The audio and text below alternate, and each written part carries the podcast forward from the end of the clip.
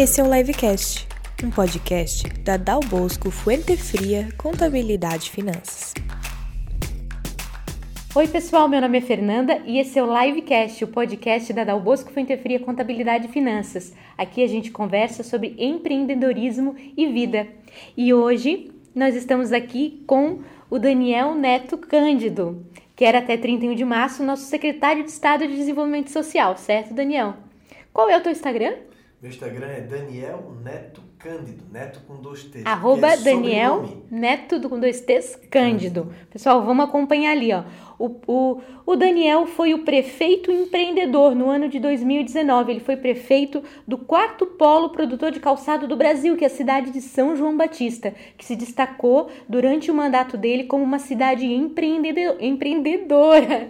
Por isso que é muito importante a gente ouvir hoje esse podcast, porque nós vamos conversar mais sobre isso. E mais um ponto, o Daniel também foi um dos prefeitos mais jovens do estado. Foi prefeito com que idade? Com 32 anos. Então a gente já vê que é alguém que gosta do que faz, né, Daniel? Desde pequenininho, desde, É. desde os 8 anos de idade.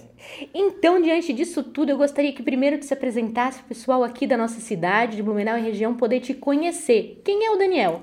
O Daniel é um, é um jovem experiente já na política, que gosta do que faz, tem vocação nessa área. Eu sou formado em Direito, sou bacharel em Direito, eh, sou empresário também e tive a oportunidade de ser por duas vezes prefeito de São João Batista, a cidade onde, onde eu vivo, né, capital catarinense do calçado, o quarto maior polo calçadista do Brasil e também tive a oportunidade de ser por um ano e três meses secretário adjunto de Estado da Assistência Social. Uma, uma oportunidade que a gente teve de conhecer melhor essa área tão importante eh, na vida das pessoas. E eh, vamos começar então contando a tua infância. Como foi, Daniel? Tu decidiu fazer faculdade de Direito, mas não quis trabalhar na área? Como foi a infância, adolescência, início da Nossa, vida a minha- adulta? A minha, história, Fernando, é uma história que só Deus explica, né? Porque eh, meu pai foi prefeito em 1993. Nossa! Eu tinha 10, 11 anos de idade Uhum. e antes disso eu já ajudava meu pai nas campanhas, né? Na época podia caixinha de fósforo com o Sim, nome do sim. candidato colado na Sim, caixinha sim, fósforo. nossa, o que tinha de brinde por aí de político na época, a gente Régua, guardava quando era criança. Régua, camiseta, Uhum, é, enfim, boné. boné. Uhum. E eu ajudava muito meu pai nisso já desde criança.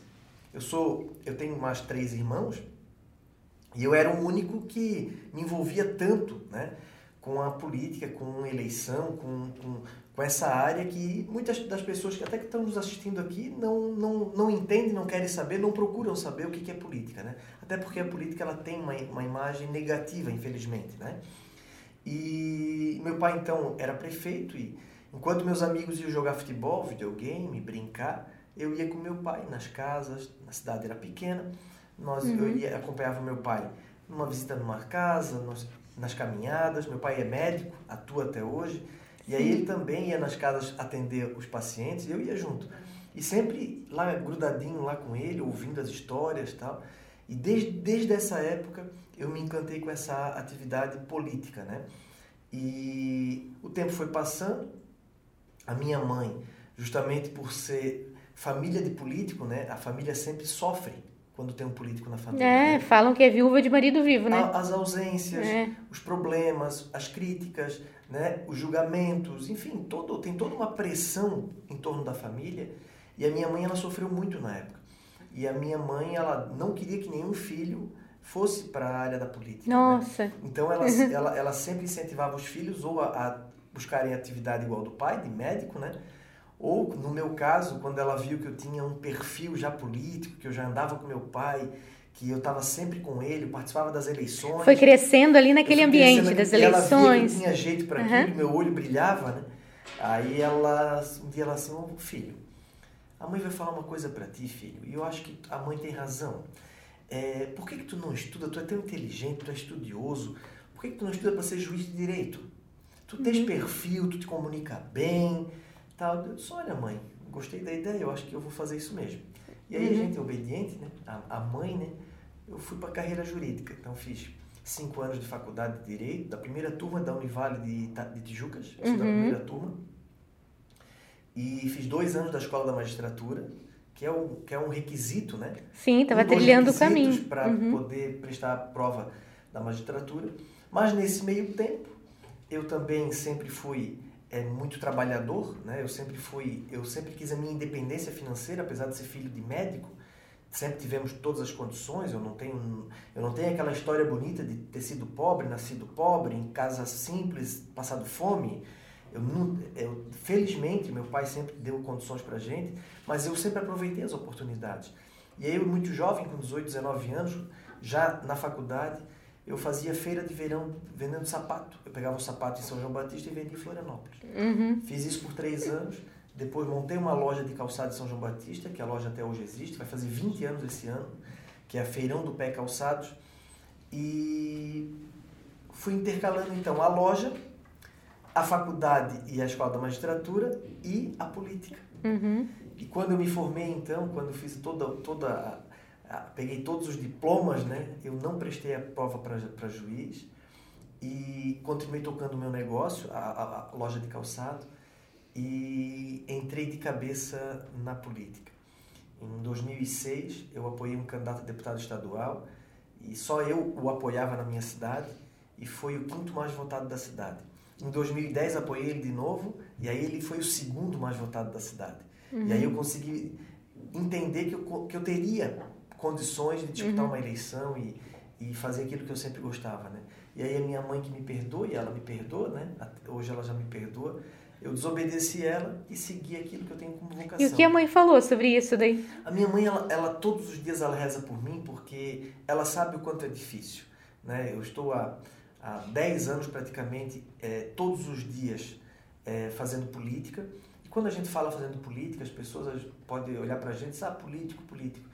Existe, assim como todas as profissões, todas as atividades, existe os bons, os ruins, aqueles que fazem de forma boa e aqueles que fazem de forma ruim. Eu me considero um bom político. Não sou melhor do que ninguém, mas eu me considero um político que quer fazer o melhor. Eu tive a oportunidade de ser prefeito e deixei um legado lá. Fizemos um trabalho excelente. Fizemos, aliás, fomos, somos considerados o melhor prefeito que a cidade já teve até hoje. Sim, sim, então, muito importante. Isso é importante para a cidade. Talvez se eu não tivesse ter sido prefeito, a cidade não tinha conquistado o que conquistou também. Uhum. Então nós temos que separar o joio do trigo, né? Nós não podemos colocar todos num lugar só. Então eu sou daquela geração de político que hoje se fala da nova política. Mas eu há 10 anos atrás já fazia essa política, que para mim não é nova, é a boa política. Sim. Então a minha mãe hoje ela tem orgulho da gente, né? Por ter traçado esse caminho, mas se preocupa todos os dias, porque não é fácil. Nós estamos aí numa caminhada incrível, eu sempre fui muito trabalhador, eu sempre fui o primeiro a chegar na prefeitura, o último a sair da prefeitura. Eu sempre trabalhei todos os dias, nunca, nunca tive folga. Né? Sábado e domingo para mim sempre foi dia de trabalho e isso me proporcionou é, conquistas importantes para a cidade, mas também desgastes. Né? Então a gente tem desgaste familiar, a gente tem desgaste financeiro, a gente a própria loja, a minha loja de calçado, há 10 anos eu não faço nada na minha loja, né? Eu não tenho nenhuma atividade na minha loja há 10 anos, ou seja, deixei a minha loja para fazer atividade política, mas eu não me arrependo, Fernanda. Eu, eu, eu sou vocacionado para isso, hoje eu entendo isso. Tudo que aconteceu na minha vida na, na área política é, foi tudo, parece que foi, parece que Deus tem me ajudado a caminhar, porque eu consigo é, realizar sonhos, eu consigo melhorar a vida das pessoas e consigo fazer aquilo que eu gosto. Então não tem nada melhor do que trabalhar naquilo que tu é vocacionado. E eu tenho certeza absoluta que eu sou vocacionado para isso. Isso. É o que me faz feliz. Um, é uma coisa interessante agora que tu falaste, eu me lembrei do meu pai que falava assim, ó, quando a gente recebe aquilo dos nossos pais, a gente recebe uma vida boa dos nossos pais, já embora nossos pais também tenham se esforçado para aquilo, a gente tem a obrigação de devolver alguma coisa para a sociedade, alguma coisa boa. E eu sei que tu transformaste São João Batista na cidade empreendedora. Como foi essa certificação, esse reconhecimento é, para São João Batista? São João Batista, uma cidade que fica aqui perto, nós estamos a uma hora de viagem de São João Batista. Até convido a, a quem tá, está nos assistindo para conhecer São João Batista. É uma cidade que fica no Vale do Rio Tijucas, ao lado de Nova Trento, que é a terra de Santa Paulina, né? E lá em São João Batista, então, uma rota do calçado. Lá temos tem várias lojas de calçado e, e mais de uma centena de fábricas de calçado. Lá nós produzimos 120 mil pares de sapato por dia no nosso município. E a nossa cidade cresceu muito rápido. É, há uns anos atrás, quando houve um problema de câmbio, em que o Rio Grande do Sul, o polo calçadista do Rio Grande do Sul, em, exportava muito calçado, Sim. e aí deu problema oscilou muito o dólar, as empresas quebraram lá no Rio Grande do Sul. E São, e São João Batista, como era estava iniciando ainda a caminhada nesse, nesse ramo, nós éramos, antes de ser a capital catarinense do calçado, nós era a capital do açúcar. Uhum, nossa! Nós, nós, tínhamos lá uma usina uhum. de açúcar, a Porto Belo, né, que empregava praticamente a cidade toda naquela, naquela usina. Em 1988, no 89, a empresa fechou. E aí a cidade teve que se reinventar. E se reinventou no calçado. E a cidade cresceu muito, vinha muita gente de fora para trabalhar em São João Batista. É, imaginem que quando eu, quando eu me elegi prefeito, a cidade possuía 26 mil habitantes. Quando eu deixei a prefeitura, oito anos depois, a cidade contava com quase 40 mil habitantes. Uhum. Nós praticamente aumentamos aí 50% da nossa população em oito anos. Justamente essas pessoas vieram para São João Batista para trabalhar no ramo Em busca de emprego, então. Porque até hoje, Foram criados até muito. hoje, em São João Batista, sobra emprego. Tem mão, falta mão de obra. Uhum. Nós precisamos de mão de obra para trabalhar em São João Batista. Não temos. Lá nós temos o pleno emprego e nós temos déficit de emprego. Nós precisamos de gente para trabalhar. Uhum. O, o, ramo calçadista, depois da pandemia, está indo muito bem, reagindo muito bem e falta mão de obra. E nós vendo isso, o que, que nós entendemos? Não adianta apenas empregar a pessoa. Nós temos que dar qualidade de Sim. empregabilidade. Nós temos que melhorar o, o, o valor da sua remuneração. Não adianta uma cidade ter plano de emprego e as pessoas serem empregadas como se fosse em, em, em, forma de escravidão, ou não de escravidão, mas em forma de remuneração básica. Né? Uhum, ou de forma que, que aquilo não, não traga uma satisfação para as pessoas, satisfação pessoal. Uhum. a mão de obra. E foi o que nós buscamos. Enquanto prefeito, nós é, fizemos todo o trabalho para trazer novas empresas para a cidade. Nós fizemos uma parceria com o SEBRAE e com o SENAI para também fazer é, qualificação na nossa juventude, para que a nossa juventude pudesse melhorar a sua, a, o, seu, o seu perfil de um trabalho futuro. Né? Nós fizemos o Jovem Talento, que foi um projeto incrível que nós é, é, é, inauguramos lá, inovamos, em parceria com a Prefeitura, com o Senai. Nós também é, levamos uma parceria com o Sebrae, o JEP, que é os Jovens Empreendedores Primeiros Passos, uhum. para dentro das escolas. Então, nós queríamos e queremos ainda que os nossos jovens, eles façam sua, a sua formação é, uhum. é, escolar, mas sempre com algo a mais. E esse contraturno possibilitou, então, que nós formássemos dezenas de jovens que tiveram aula de empreendedorismo, de inovação, de, de, é, de automação, tecnologia, enfim, todo, todo aquilo, tudo aquilo que qualifica uma pessoa, né, um profissional, aliado ao sapato. Nós, queríamos, nós não queremos desfocar a cidade do sapato, não é isso. Nós queremos trazer outras empresas, mas nós queremos fortalecer o polo calçadista. E para fortalecer o polo calçadista, nós temos que melhorar a qualidade de empregabilidade, porque daí nós teremos profissionais mais qualificados que terão mais comprometimento e a empresa ganha com isso. Claro, mas essa iniciativa foi muito boa, pode ser estendida para todo o estado. Isso, cada, cada região tem a sua. A, a, é, é, o polo de alguma coisa aqui isso. no nosso estado. E aí, sabe né? Tem a sua característica. E aí, quando a gente planta o bem, quando a gente faz aquilo que precisa ser feito, a gente também colhe as coisas boas, né? E aí fomos surpreendidos é, com, com, com o prêmio Prefeito Empreendedor. Nós ganhamos esse prêmio de Santa Catarina. É a primeira vez que o nosso município recebe esse prêmio, um prefeito recebe esse prêmio de prefeito empreendedor na área do empreendedorismo nas escolas. Então nós, nós, nós potencializamos a educação do nosso município aliado ao empreendedorismo. E esse prêmio então foi muito festejado não só na nossa cidade, mas em toda a região e toda Santa Catarina, porque é, levamos o nome de São João Batista para todo o Brasil, fomos disputar esse prêmio em nível nacional, uhum. né? não fomos vitoriosos, mas fomos representar Santa Catarina em Brasília e isso fez com que a nossa cidade ficasse mais exigente também. Então é um legado que a gente deixa. Agora, o, prefeito que, que me sucedeu e os próximos prefeitos não podem nem pensar em não pois continuar é, eu ia te falar. esse trabalho. Ele ficou com um problema ali, porque, porque, tem um nível alto para atingir. E é isso que tem que ser. Eu acho que é isso que a gente tem que exigir. Nós temos que cobrar, exigir é, é, do, do, do serviço público dos, dos municípios, das administrações, um nível de qualidade. Eu, eu torço para que os prefeitos que me sucedam, que me, estão me sucedendo, esse agora, né, que está me sucedendo, seja muito melhor do que eu. inclusive na área da desburocratização. Montamos a sala do empreendedor, trouxemos todo, todo, toda a atividade da, da administração municipal para uma sala e lá um empreendedor conseguiria, conseguia então é, abrir a sua empresa ou tirar a sua dúvida numa sala só. Nós tivemos a, a, a alegria de abrir uma empresa em um dia. Nossa, essa é uma queixa muito grande dos empresários. Né? E aí, uma empresa que com atividade mais simples, nós conseguimos abrir em três horas. Uhum. Esse foi o uhum. nosso recorde, né? Mas a média é um dia, dois dias a gente consegue abrir uma empresa. Então isso tudo facilita a vida das pessoas, facilita a vida da administração, melhoramos a atividade econômica da cidade, com isso geramos mais renda, emprego, qualidade de vida. Eu tenho um lema de vida. E o meu lema, e eu falo muito isso, é melhorar a vida das pessoas.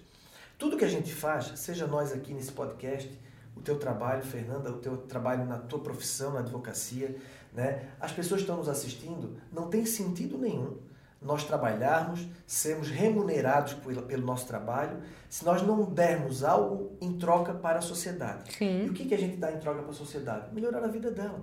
Cada um na sua atividade. Quando tu faz o teu trabalho ali na advocacia, tu está melhorando a vida daquela pessoa. Quando tu, na contabilidade tu faz o trabalho para a empresa, para o seu cliente, você está melhorando a vida dela. E porque ele, lá na ponta, a empresa, a, a empresa vai trabalhar com o seu funcionário, o seu funcionário com a sua claro, família. Claro, claro. É um efeito cascata e nós somos, vivemos em uma engrenagem que sozinho nós não somos nada. Né? Agora, quando a gente nos, dá, nos damos as mãos e todos trabalham com esse intuito, a cidade é melhor. Chegamos aqui em Blumenau a, a Leda, a Dilene, que nos acompanha, e agradeço a companhia delas, elas encantadas com uma cidade limpa, organizada, cultural. Aqui é uma cidade cultural. Nós temos uma cidade que tem uma cultura muito forte, que é germânica aqui, né? Sim. E isso tudo a gente tem orgulho de morar. Ó, moramos em Santa Catarina. Eu imagino vocês que moram aqui. Nós moramos em Blumenau. Tem os defeitos? Tem. Tem os problemas? Tem, claro que tem. Se não tivesse, não precisaria mais da administração municipal. Né? Se faz tudo no mandato e a cidade acaba? Não acaba. Sempre vai surgir os novos problemas e sempre nós queremos ser mais exigentes, porque isso nos motiva a ser melhores. Então eu fico muito feliz de poder estar nessa atividade e eu acho que vocês percebem. Quando eu falo desse tema e quando eu falo da minha atividade, meus olhos brilham, eu fico feliz porque é o que eu gosto. Eu não me imagino voltar para minha loja, ter que trabalhar na minha loja, não que não seja uma honra, né? Mas eu não, eu acho que eu não caibo mais é, lá na minha loja. O meu, meu trabalho tem que ser esse que eu faço.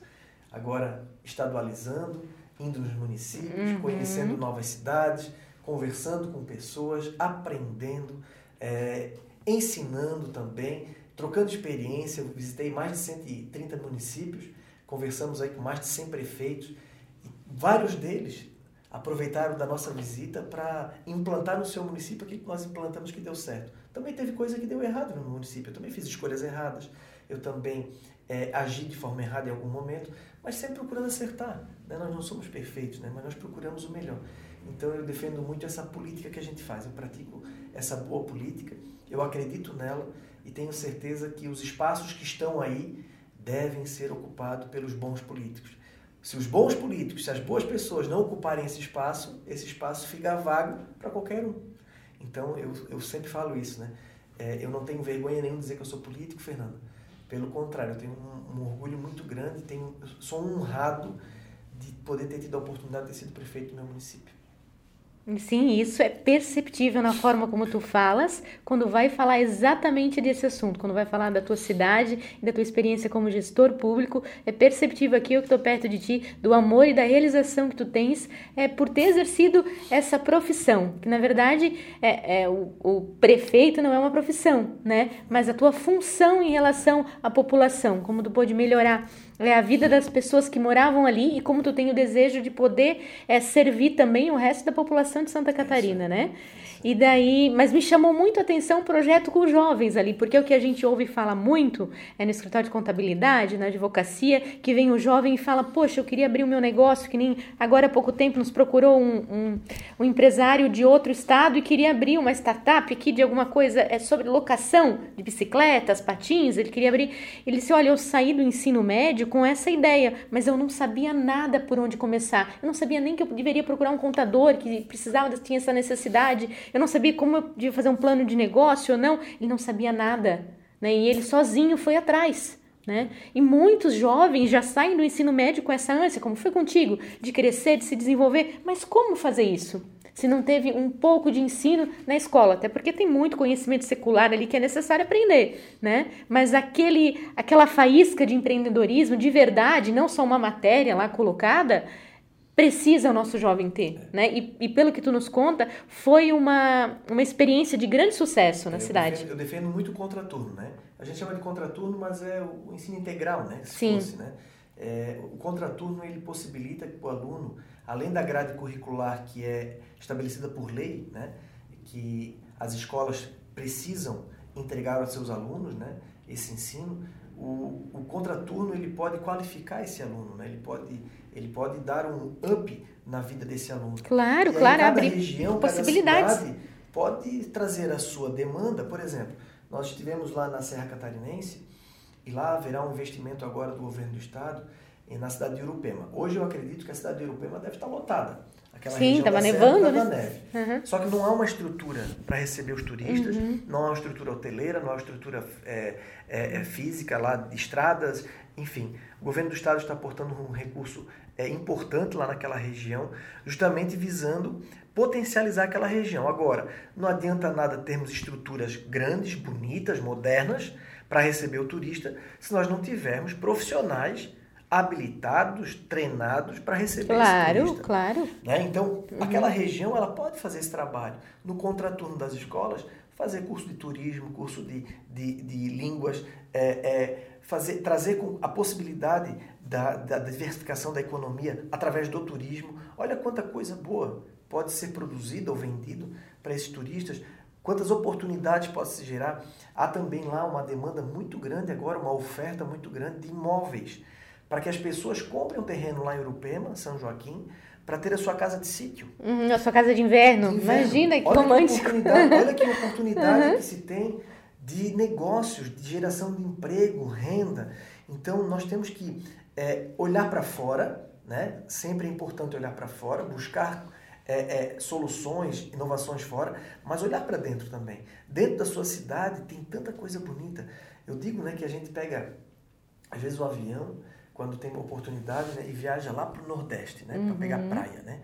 Aí né, vamos lá para Fortaleza, vamos lá para Porto Seguro, vamos lá para aquelas Marago, Maragog, né, uhum. Maragogi, né? Tudo praia bonita, né?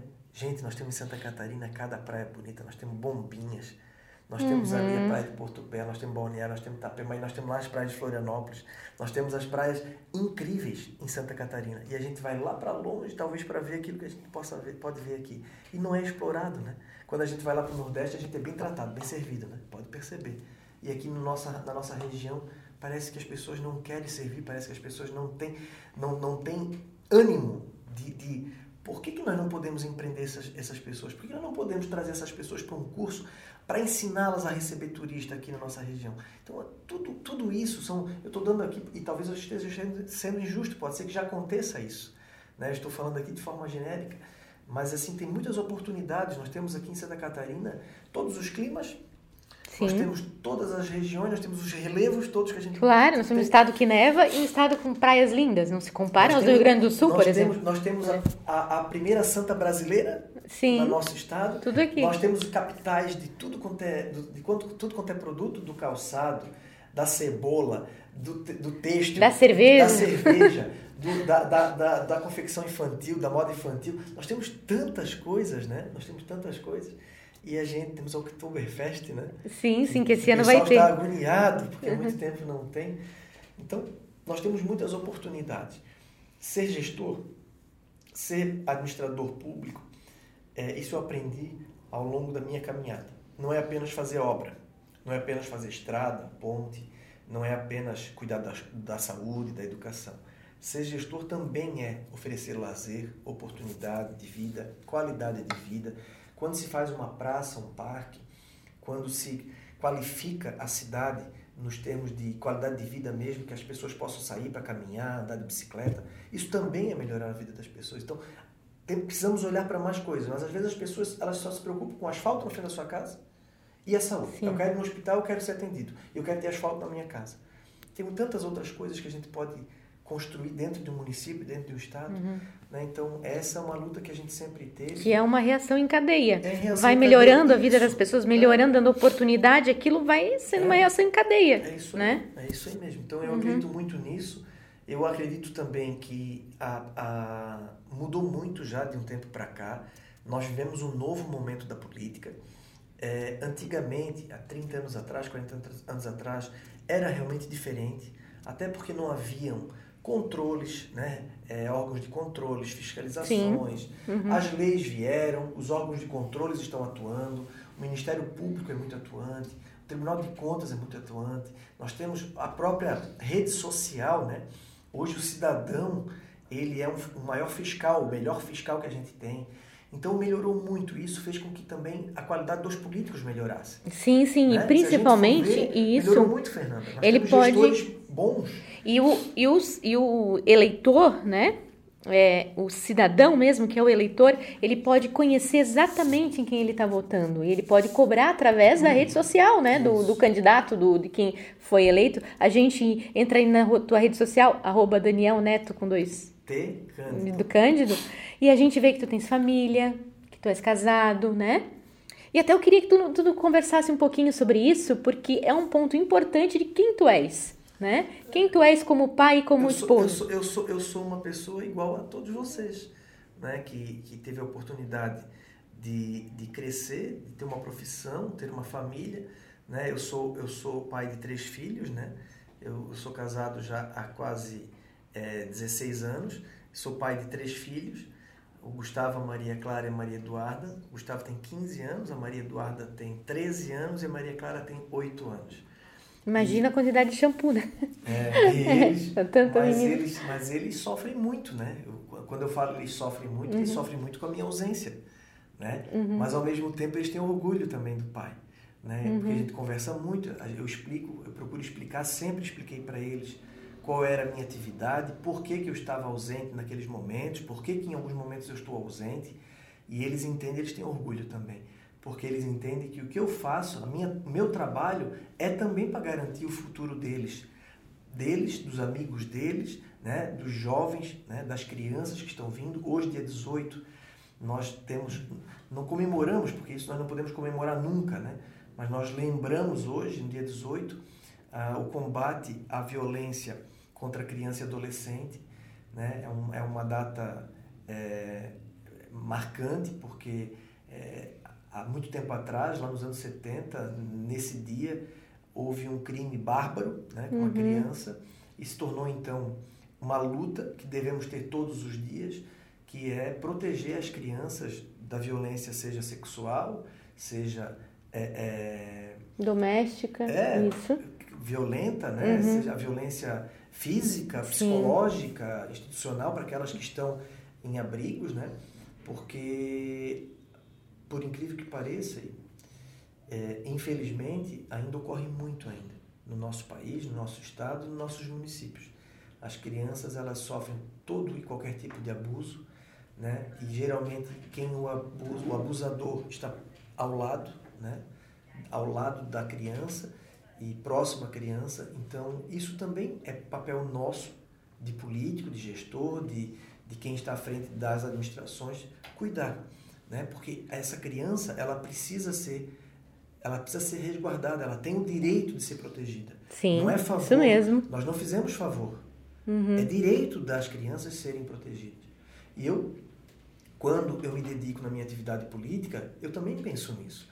Porque quando a gente coloca um jovem no contraturno, quando a gente coloca numa escolinha de futebol, numa escolinha de dança, quando a gente dá a oportunidade do aluno aprender o xadrez e tal, nós estamos trazendo ele para dentro de algo, de algo seguro. Nós estamos afastando ele também desses males, Exato, desses exato. perigos, E né? exatamente isso que a gente tá falando, é direito dele É ser direito, bem ninguém tá atendido fazendo- assim. Ninguém tá É fazendo verdade. caridade, não. Não é, não é caridade, é obrigação nossa protegê-los.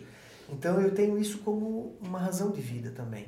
E aí quando eu faço bem para as pessoas, para as outras crianças, quando eu, quando eu trabalho para melhorar a vida das pessoas, consequentemente eu trabalho para proteger a vida da minha família também, dos meus filhos, né? dos seus filhos, dos filhos de quem está nos assistindo. Então é uma corrente que a gente precisa cada um fazer a sua parte. E eu é, eu gosto disso, eu sou vocacionado para isso e eu, eu quero ter a oportunidade de cada vez mais ter mais condições de poder atuar em defesa disso que eu acredito. Né? Então, é, apesar de eu estar ausente né, da minha família, eu, eu, eu tenho o mesmo, mesmo trabalho, o mesmo carinho que todos vocês têm. Né? Eu fico imaginando o caminhoneiro. Né? O caminhoneiro pega o seu caminhão, fica 30, 40 dias fora, né? mas está trabalhando. Eu tenho certeza que mesmo ele 2 mil quilômetros longe, ele está uhum. lá cuidando da sua família, cuidando dos seus filhos. E agora é mais fácil, né, Fernanda? Antigamente sim, telefone, sim, agora tem câmera, social, tem tudo. Tem câmera, né? Então é comum a gente ver por aqui, ah, minha filha está nos Estados Unidos, está na é, Alemanha, e se conversa todo hoje dia, é tá tudo fácil, bem, né? Hoje é mais fácil. É. Então, mas assim, é, é, é, muito gratificante, né, a gente poder é, fazer aquilo que a gente gosta. E eu, e, estando aqui, eu estou feliz também. E teve algum momento na tua vida como prefeito, como político, alguma história que te impactou, assim, que te chamou a atenção e aquilo tu levou no teu coração, assim, como uma história, nossa, é para isso que eu tô aqui? Várias, várias. É, então várias. conta uma para nós Eu sou motivado à emoção. Eu digo que a emoção ela está dentro de mim e é através dela que eu procuro fazer o melhor.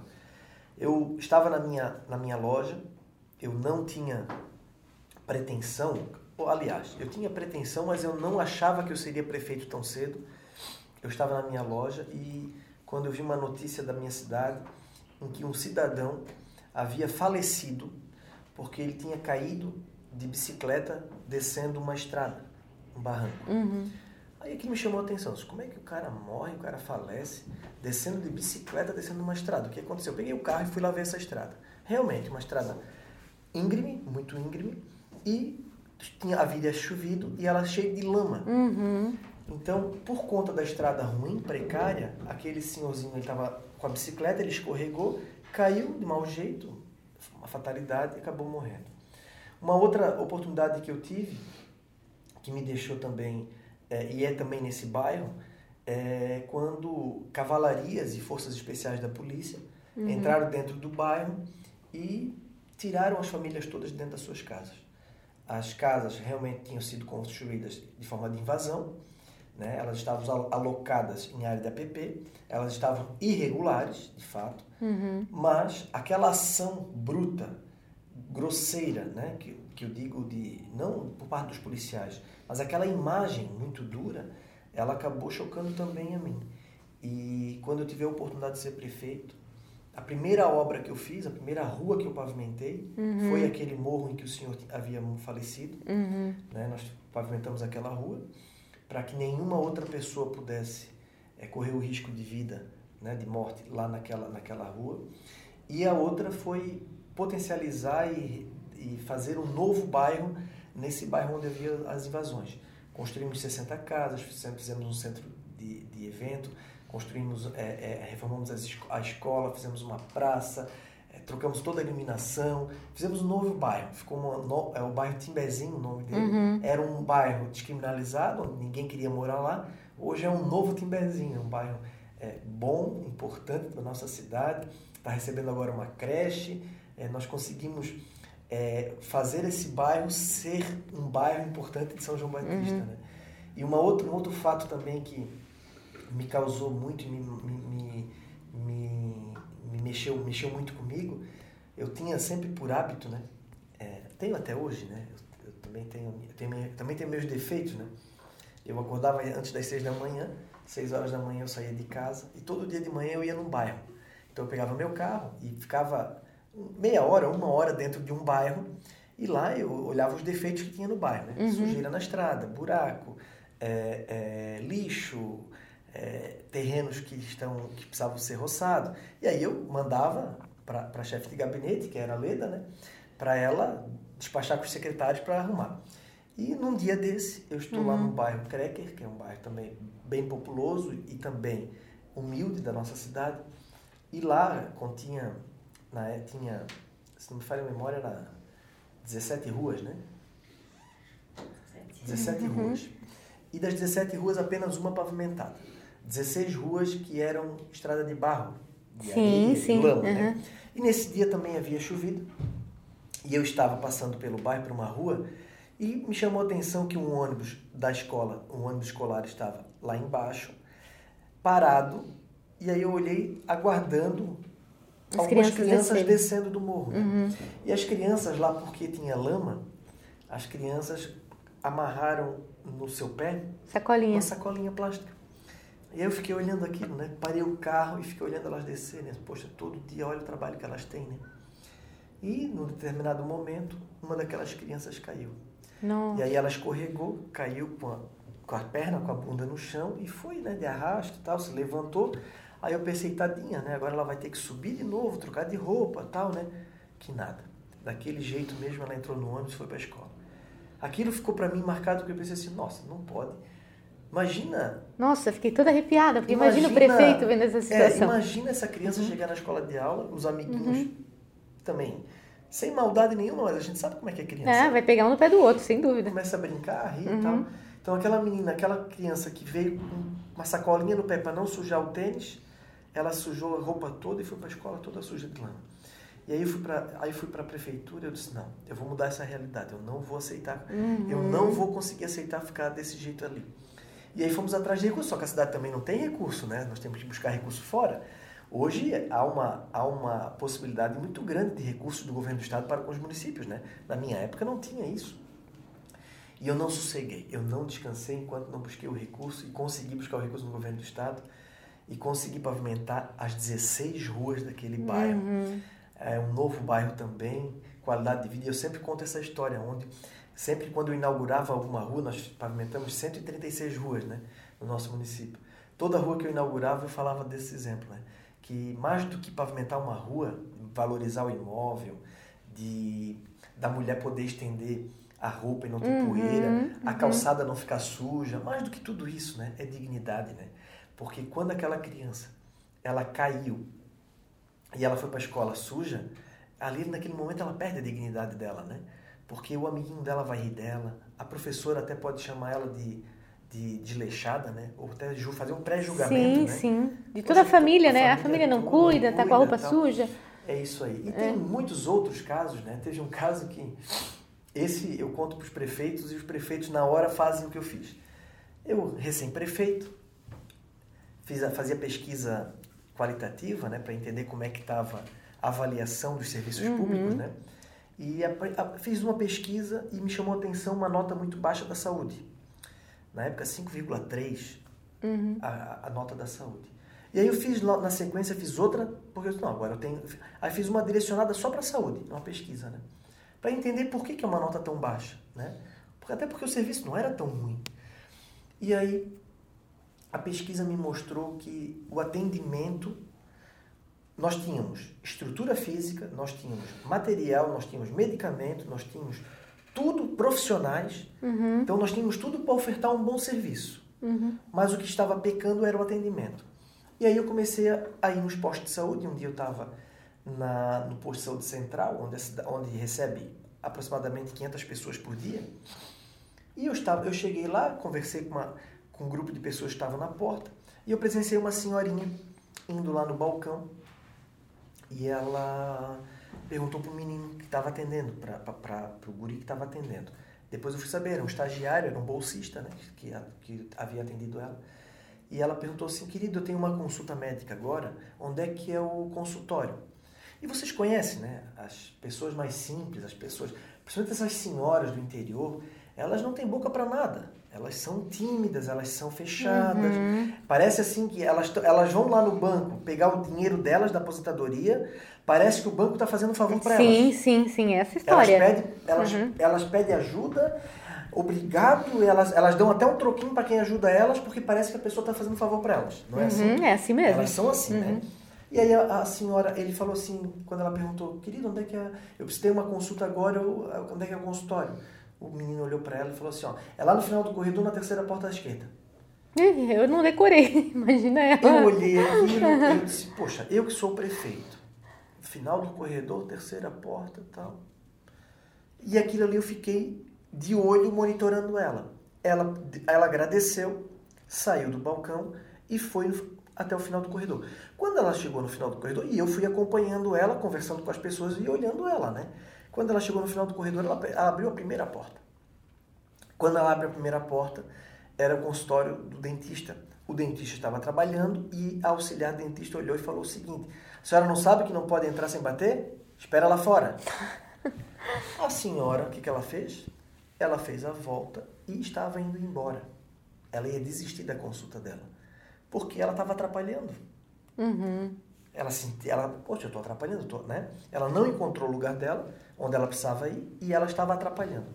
E aí eu abordo ela no caminho, quando ela está voltando, eu digo para ela assim, senhora, senhora quer que, quer que eu lhe ajude? Aí ela nem olhou para mim, ela não me conheceu na hora. Ela assim, não, não, não, não, deixa, deixa, deixa, deixa, deixa. Eu, senhora, olha aqui para mim. Aí eu peguei na mão dela, a senhora não está me conhecendo? Ela olhou para mim, eu disse, eu sou o prefeito Daniel, eu vou lhe ajudar. Sabe uhum. qual foi a reação dela, Fernanda? Uhum. Não briga com eles, tá? Ah. Não faz nada de mal com eles. Eu disse, não, não vou fazer nada de mal com eles, não vou brigar com eles. Mas a senhora precisa ir no médico. A, senhora precisa se consultar. Se a senhora marcou a consulta, é porque a senhora precisa. Se a senhora não for, além da senhora não se consultar, a senhora está tirando a vaga de outro. Sim. Uhum. Então vem cá que eu vou encaminhar ali para o lugar certo. E aí eu fui com ela, tal. Aí, aí fui na, na porta lá, bati. Ó, tá aqui aguardando, tal, tal, tal. Ela agradeceu, tal. Quando eu estava saindo, ela assim, ó, não vai brigar com eles. ela preocupada com sim, eles, sim. né? É, que é uma senhora do interior. Isso. Uhum. Aí eu voltei lá no balcão. Aí eu disse pro menino assim, perguntei o nome dele, eu não me recordo o nome dele agora. Aí eu disse assim, talvez quando lhe contrataram, não, não, não te ensinaram como agir quando alguém lhe pergunta alguma coisa. Então, eu queria que quando alguém viesse perguntar alguma coisa para ti, tirar uma dúvida contigo, tu não és obrigado a ficar aí dentro. Tu tens a liberdade de sair de trás do balcão. Então, quando uma senhora dessa que pergunta onde é que fica a sala, acompanhe ela. Sai de trás do balcão, pegue no braço dela e traga ela até onde sim, não custa sim. nada. Né? Não custa nada tu fazer isso para ela e ela vai se sentir mais segura. Ó, ela ia embora. Era uma pessoa que ia reclamar, ia falar mal do nosso trabalho, não ia ser consultada e ia tirar a vaga de quem está na fila esperando. Né? Uhum. Né? E aí aquilo ali me chamou muita atenção, porque daí quando eu voltei para o meu gabinete, eu pensei assim, tá, mas espera aí. Nós temos 10 postos de saúde na cidade. Temos o hospital. Eu fui lá, naquele momento que eu estava, eu vi isso. Então imagina quantos casos desse acontecem todos os dias na minha cidade. Sim. Como é que eu vou fazer isso, meu Deus? Ah, a ideia, eu tive uma ideia brilhante, né? Uhum. Que eu sempre, de vez em quando, eu tinha umas ideias brilhantes, né? Que eram loucas, mas depois dava certo. Dava Uhum. certo. Chamei a equipe e disse, olha, pessoal, vocês agora instalem uma câmera em cada unidade de saúde, instalem um telefone sem fio e põe aqui no meu gabinete uma tela que eu quero todas as imagens de todos os postos de saúde aqui na minha tela. Nossa, e daí? Os servidores públicos não se opuseram? No no- eles no- falaram que era o Big Brother, e aí eu fui lá, expliquei para eles e disse: olha, isso aí é uma proteção para vocês e para o paciente. Porque eles reclamavam muito também, né? Quer- ver aquelas, aqueles cartazinhos, né? Desacato. Ah, que coisa antipática. Poxa, nós estamos ali para ser servidor público, servir o público. Aí bota um cartãozinho, desacato. Poxa, ninguém vai no órgão público para desacatar ninguém. Quando a pessoa chega, ela está com problema, nós temos que ter a sabedoria e ser o servidor que vai desarmar a pessoa, lhe dar uma Claro, informação. lhe dá tranquilidade. É isso, é, É, tem que papel. acalmar. Esse é o nosso papel. E aí eu, eu, eu, eu, ganhei os servidores no sentido que, olha, vamos colocar uma proteção até para você, se- se daqui a pouco se houver uma agressão e tal. E aí foi. O que, que eu fiz, Fernanda?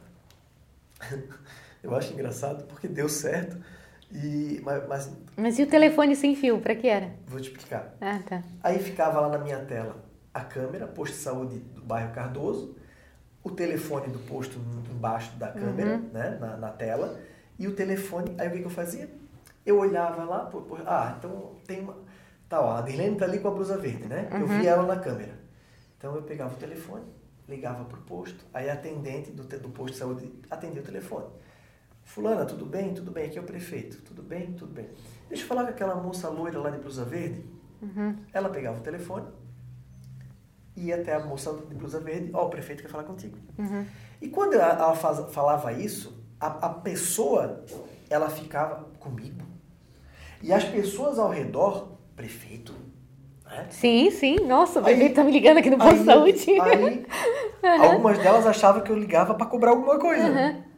Aí eu, tudo bem, aí eu me identificava, né, que é o prefeito e tal. Eu tô vendo que a senhora tá aí sentada no- na, na sala de espera há algum tempo. Eu tô vendo a senhora pela câmera e eu tô preocupado. A senhora foi bem atendida? O médico tá atendendo? Tá demorando muito? A, a fulana lhe atendeu bem? Aí eu entrevistava ela rapidamente. 30 segundos, um minuto tal.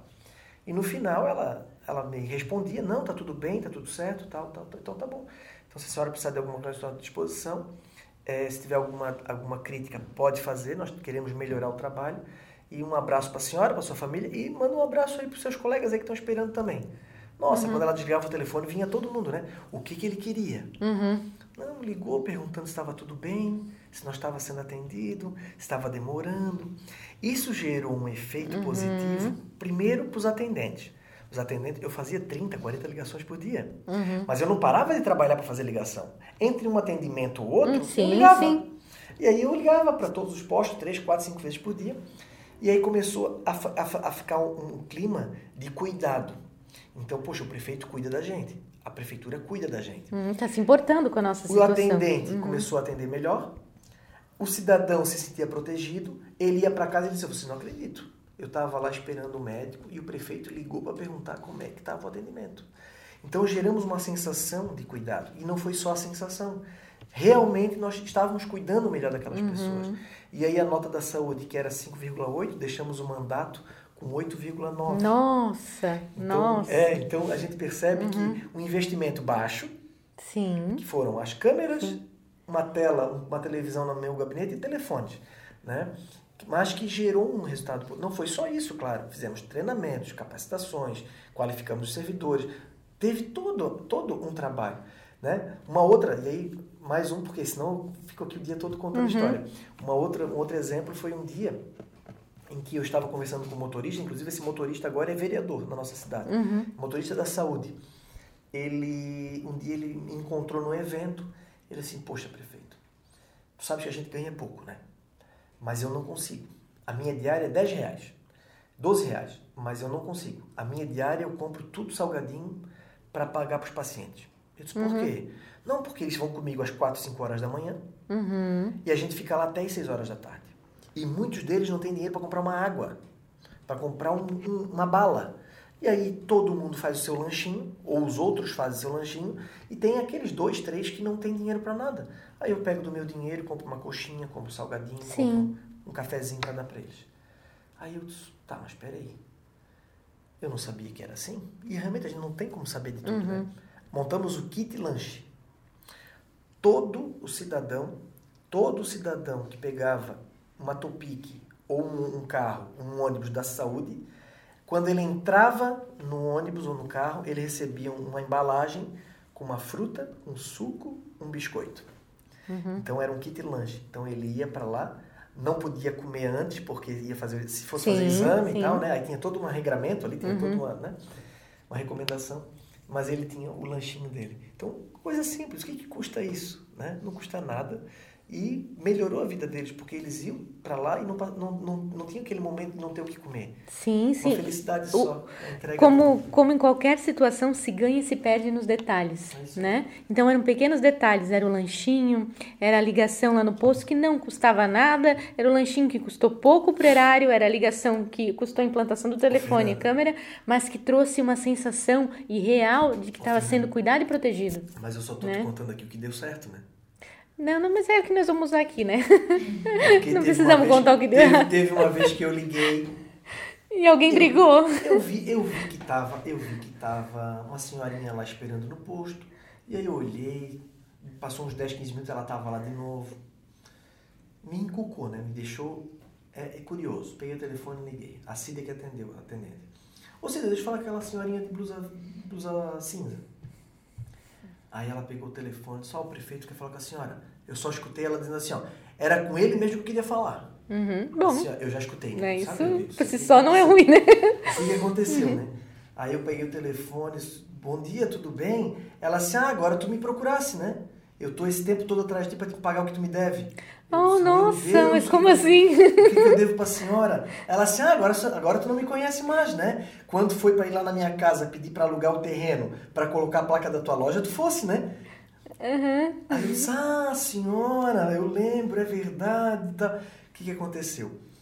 Quando eu era, no último ano que eu estava na loja, antes de ser prefeito, os outdoors, né, que a gente bota no, É, nos sim, terrenos, sim. né? Eu fui lá na casa dela e aluguei, o, pagava um salário por ano para botar minha placa lá.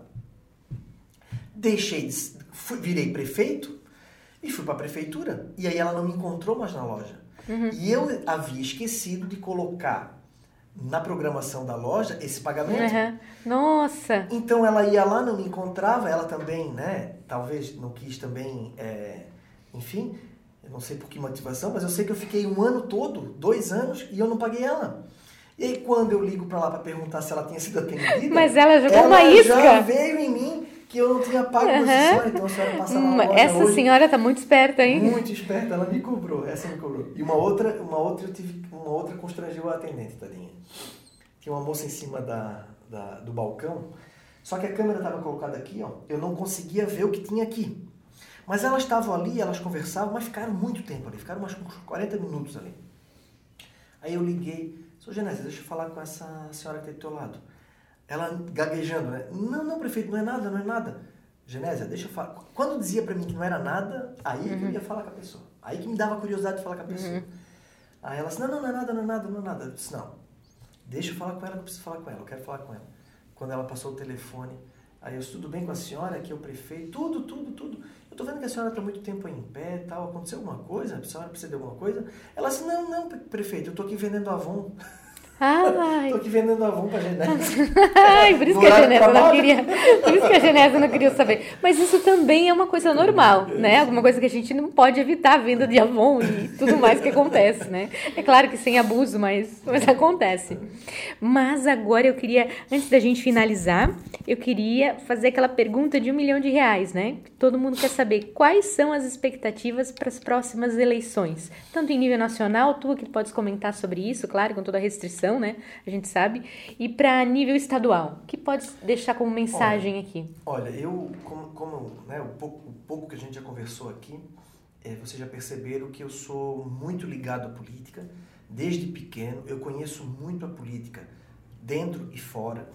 Eu acompanho todo, tudo o que acontece. Claro que não sei dos detalhes, porque não vivo os detalhes, mas eu procuro me inteirar de tudo que está acontecendo.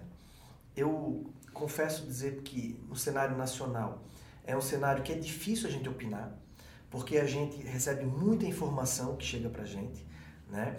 É difícil no sentido de saber os detalhes. Nós, no nosso município a gente sabe mais, no estado um pouquinho mais. No, a nível nacional a gente conhece menos. A gente conhece o que a gente vê, né? o que a gente escuta e o que a gente lê. Mas infelizmente muito daquilo que a gente está vendo não é verdadeiro. Né? Hoje, se a gente ligar um, no canal aí, se a gente ligar uma televisão num canal aí, a gente duvida de tudo que eles falam. Sim. Não dá para acreditar no que se fala. Aí a gente vai para a rede social. Será que aquilo ali está certo? Será que aquilo ali é verdade? Uhum. Não é? O que, a gente, o que eu posso dizer é o sentimento. Né? Aí é aí uma análise minha, pessoal, de sentimento. Eu sinto, eu sinto que houve grandes mudanças, né? que o Brasil precisou desse momento de ruptura e a gente precisa sim viver um antes, uma era antes e uma era depois. E eu acredito que essa nós estamos vivendo agora o início de uma nova era, né? Nova era no sentido de um novo momento para o país, é, tendo em vista tudo que nós estamos vivendo, né? Sim. E o que nós não queremos para a gente, né? E a gente tem que analisar o que nós não queremos. Quando for fazer uma escolha, em tudo na nossa vida é assim, né? A gente procura escolher o melhor. Só que também a gente tem que procurar excluir o que a gente não quer. Sim, claro. Porque às vezes é muito mais importante excluir o que a gente não quer do que ter a possibilidade de escolher o melhor. Porque às vezes não temos o melhor. Mas nós sabemos que aquilo ali é o pior. Então já exclui o pior. Porque nada mais vai ser pior do que aquilo. Sim, né? sim. Então, assim, a minha análise no cenário nacional é uma análise que eu acredito que estamos indo num caminho que para o país é importante, precisamos muito melhorar, mas precisamos muito seguir. Então, é, e eu já sei, a gente já sabe que a gente não quer.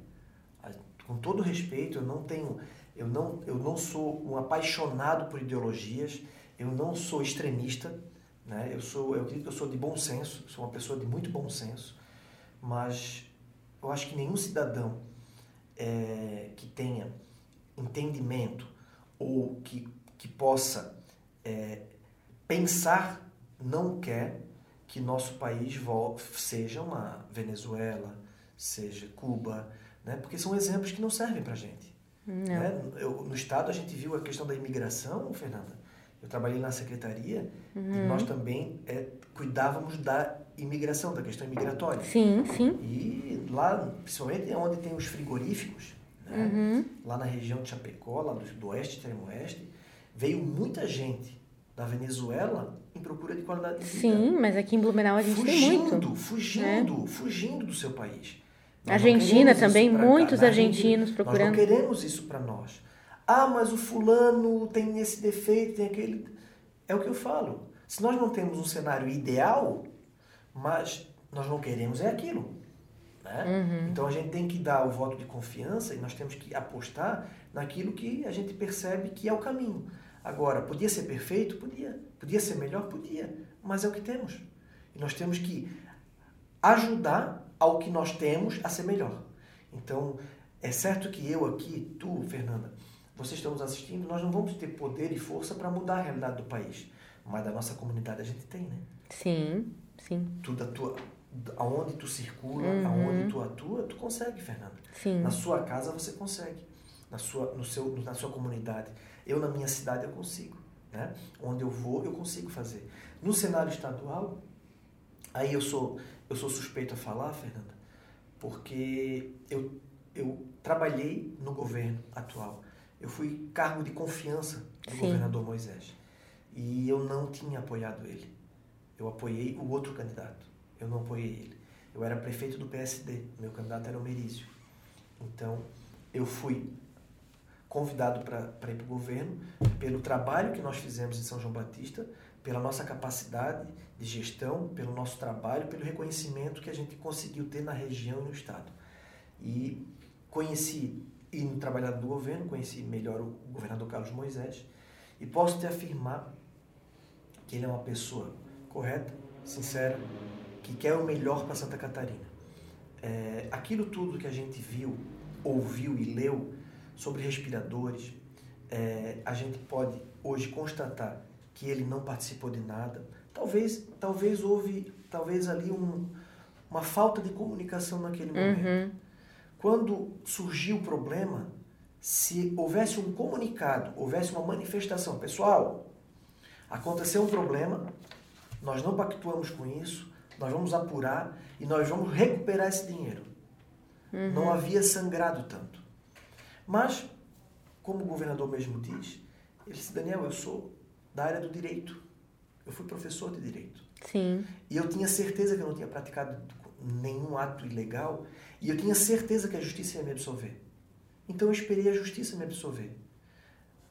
E aí, eu, como eu era inexperiente na política, eu não imaginava que, mesmo sendo absolvido judicialmente, juridicamente, uhum. eu seria então é, apontado publicamente.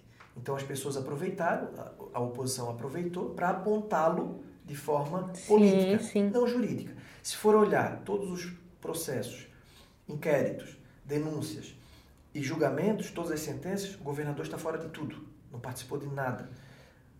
Entraram na casa dele, levaram o celular, investigaram ele, não participou de nada.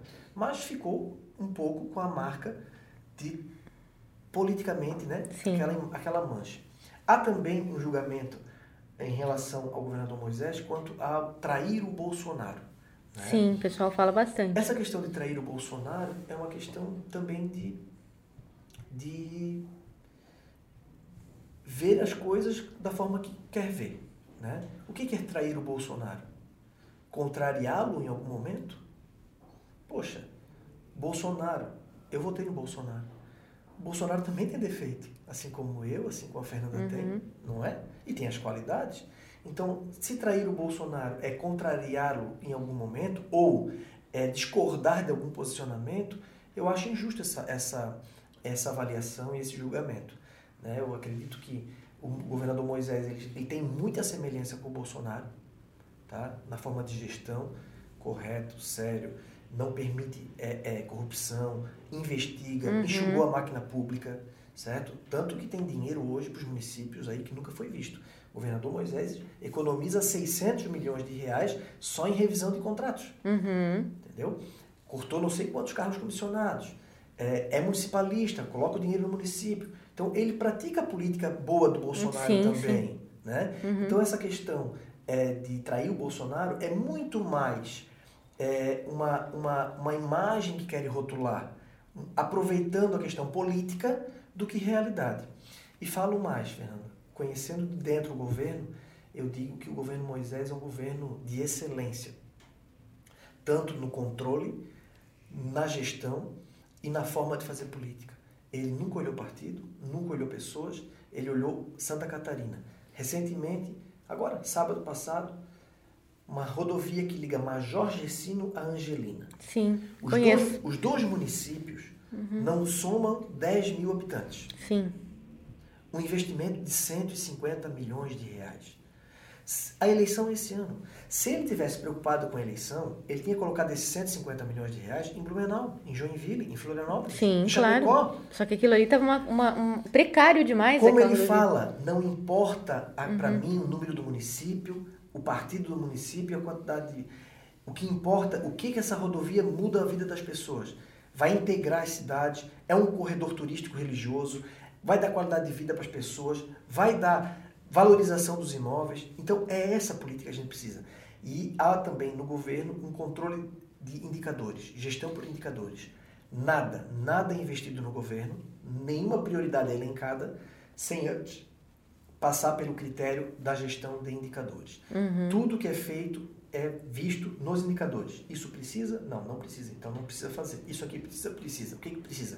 Precisa de investimento? Não, precisa de recursos humanos. Coloca recursos humanos. Aqui precisa de investimento. Coloca investimento. Então a gente percebeu que dinheiro não deu em árvore. Passamos uma pandemia. Foi o único governo que passou por uma pandemia. Uhum. É incomparável, então. Né? Uhum. Então não tem como. E ainda assim, sobrando dinheiro. Sobrando não. Com dinheiro para investimento. Né? Então, o que, que fez isso? Deu em árvore? Não, não deu em árvore. Ele fez gestão, cortou os gastos excessivos, fez gestão da máquina pública e agora o dinheiro que sobra ele devolve para o município. Então, eu considero é, o governador Moisés um governador que também é do novo tempo, né? é, é, um, é, um, é, é um governador moderno, é, à altura de Santa Catarina. Santa Catarina é o estado que tem o menor desemprego, uhum. é o uhum. estado que fez a melhor gestão da pandemia. O IPEA é, é, fez e, é, e, apontou Santa Catarina como a melhor gestão da pandemia, controle, menor, menor é, fatalidade da pandemia Sim. e o menor desemprego, desemprego. Então, conseguiu equilibrar economia e vidas, né? E, e eu acredito muito que Moisés, ele é aquela história do antes e depois, né? A política de Santa Catarina vai ser outra depois de Moisés. Sim, bem interessante essa explicação e bem interessante essa reflexão também, na verdade, esse esclarecimento para todos que nos ouvem, né, que nos acompanham. Daniel, foi muito importante que tu viesse aqui hoje, foi muito importante conversar contigo, foi maravilhoso ouvir as tuas histórias e ouvir principalmente quem tu és, porque eu te conhecia muito das redes sociais, acompanho teu trabalho há muito tempo ali pelo Facebook, né? E fiquei muito feliz mesmo e eu acredito que o pessoal vai gostar muito de te conhecer, né? Pessoal, vamos seguir o Daniel Neto Cândido com dois T's, arroba Daniel Neto Cândido no Instagram e também seguir as redes sociais da Bosco Fuente Fria, Instagram, Spotify, YouTube, onde vai estar aqui os nossos os outros podcasts e acompanhar os outros também as outras entrevistas ali que foram muito legais. Obrigada, Daniel, por ter atendido o nosso convite, por ter aberto um espaço na tua agenda corrida para é vir aqui. Para mim é uma honra. Ficamos muito felizes. Estou muito feliz. Pude falar aqui com vocês com o coração. É, esse é o Daniel né? Esse é o Daniel que todos conhecem. Não vim aqui ser um produto, não vim aqui ser pessoas que, uma pessoa que eu não sou. Agradeço a oportunidade, tá? espero estar aqui novamente em outro momento e contem comigo. Contem comigo, independente de onde eu estiver, tenham certeza que eu estarei sempre lutando para melhorar a vida das pessoas. É isso que eu sigo, é isso que eu penso e é isso que eu quero para minha vida. É isso aí. Obrigada. Obrigado.